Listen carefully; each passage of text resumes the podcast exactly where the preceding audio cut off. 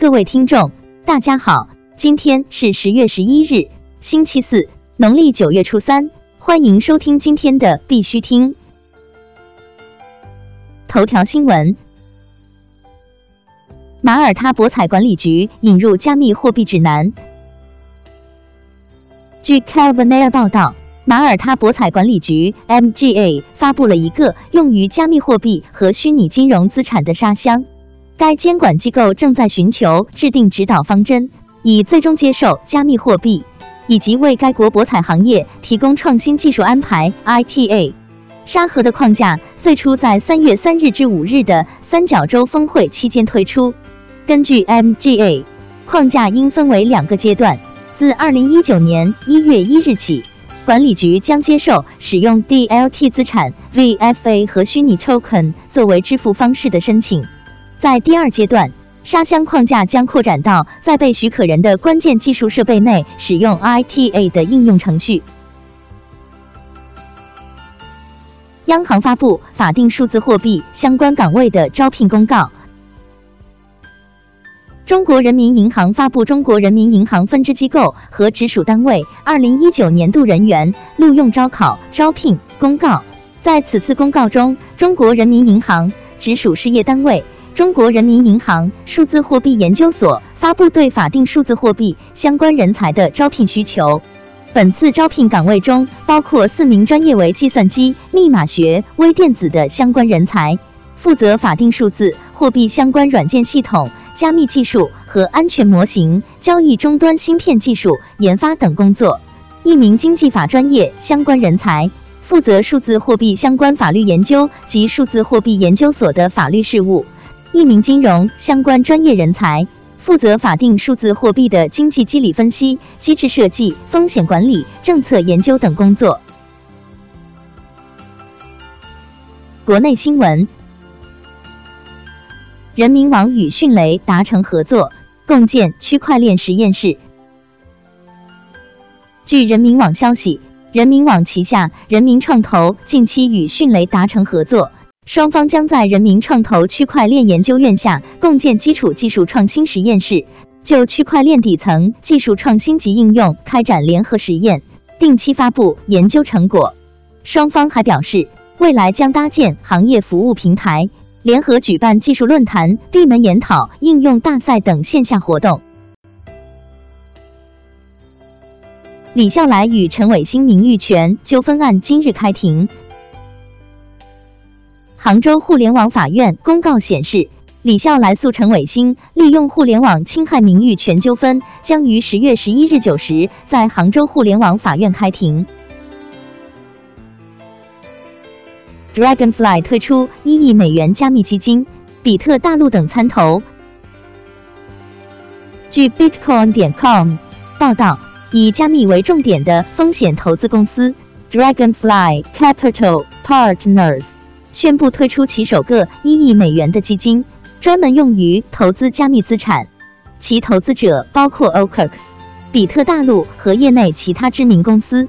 该基金承诺投资三种类型的资产。加密原生基金、科技创业公司以及多中心化协议和应用程序。该基金创始团队由管理合伙人 Alexander Peck 和 Bo Fan 领导，其中 Fan 是 OKX 的最大投资者。据报道，该基金吸引了许多亚洲投资者，包括 Neocean 红杉中国区负责人 Eric 徐、百度创始人徐小平、真格基金的创始合伙人。张涛，美团董事长兼创始人；蔡文胜，美图创始人兼董事长何安妮徐，阿里巴巴美国总经理兼总经理。中国银联与京东金融合作的基于区块链的风险信息共享平台上线。十月十日，中国银联与京东金融共同发起的互联网金融。支付安全联盟风险信息共享分布式查询平台获得二零一八金融区块链创新应用优秀案例奖。中国银联与京东金融共同发起的互联网金融支付安全联盟风险信息共享分布式查询平台正式上线，并接入双方风控数据投入运营。成为行业内首个基于区块链的跨机构数据分布式存储及查询平台。该项目利用区块链技术分布式、不可篡改、可追溯等特性，解决了信息共享时各机构对于自身数据安全、权利保障方面的顾虑。江卓尔表示，人最大的差距是认知差距。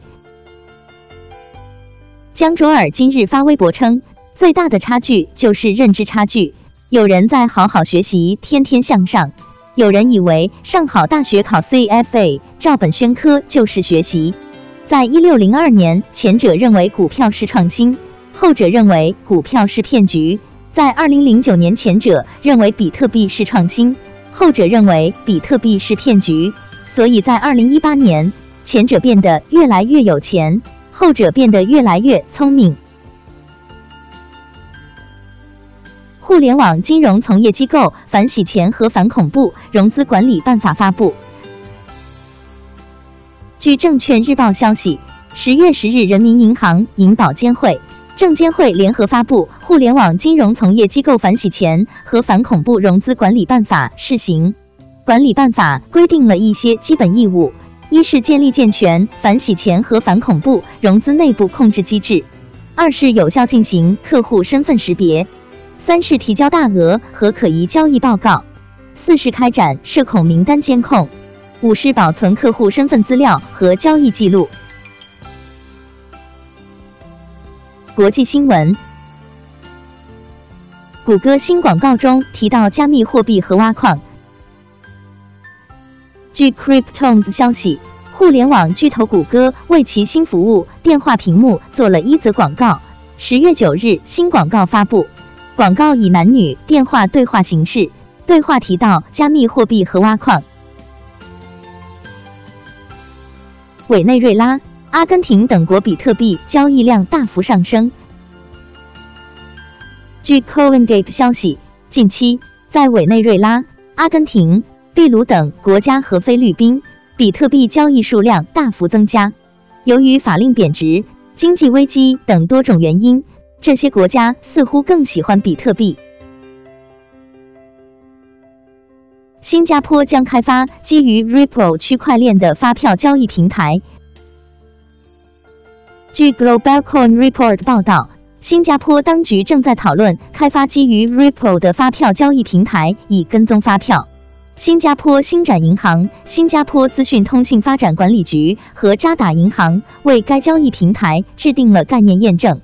该平台使用 Ripple 的分布式分类账技术，支持跟踪发票的项目，减少发票重复的风险，支持向供应商提供的贷款，同时保持客户的机密性。随后，当局打算开发一个平台，允许银行和金融机构在 Ripple 区块链上将发票转换为分布式账本上的虚拟资产。该项目尚未得名，预计将成为一个开放的生态系统。允许中立的第三方参与并验证所资助的贸易文件的合法性。哈佛、MIT 等顶级大学均投资了加密基金。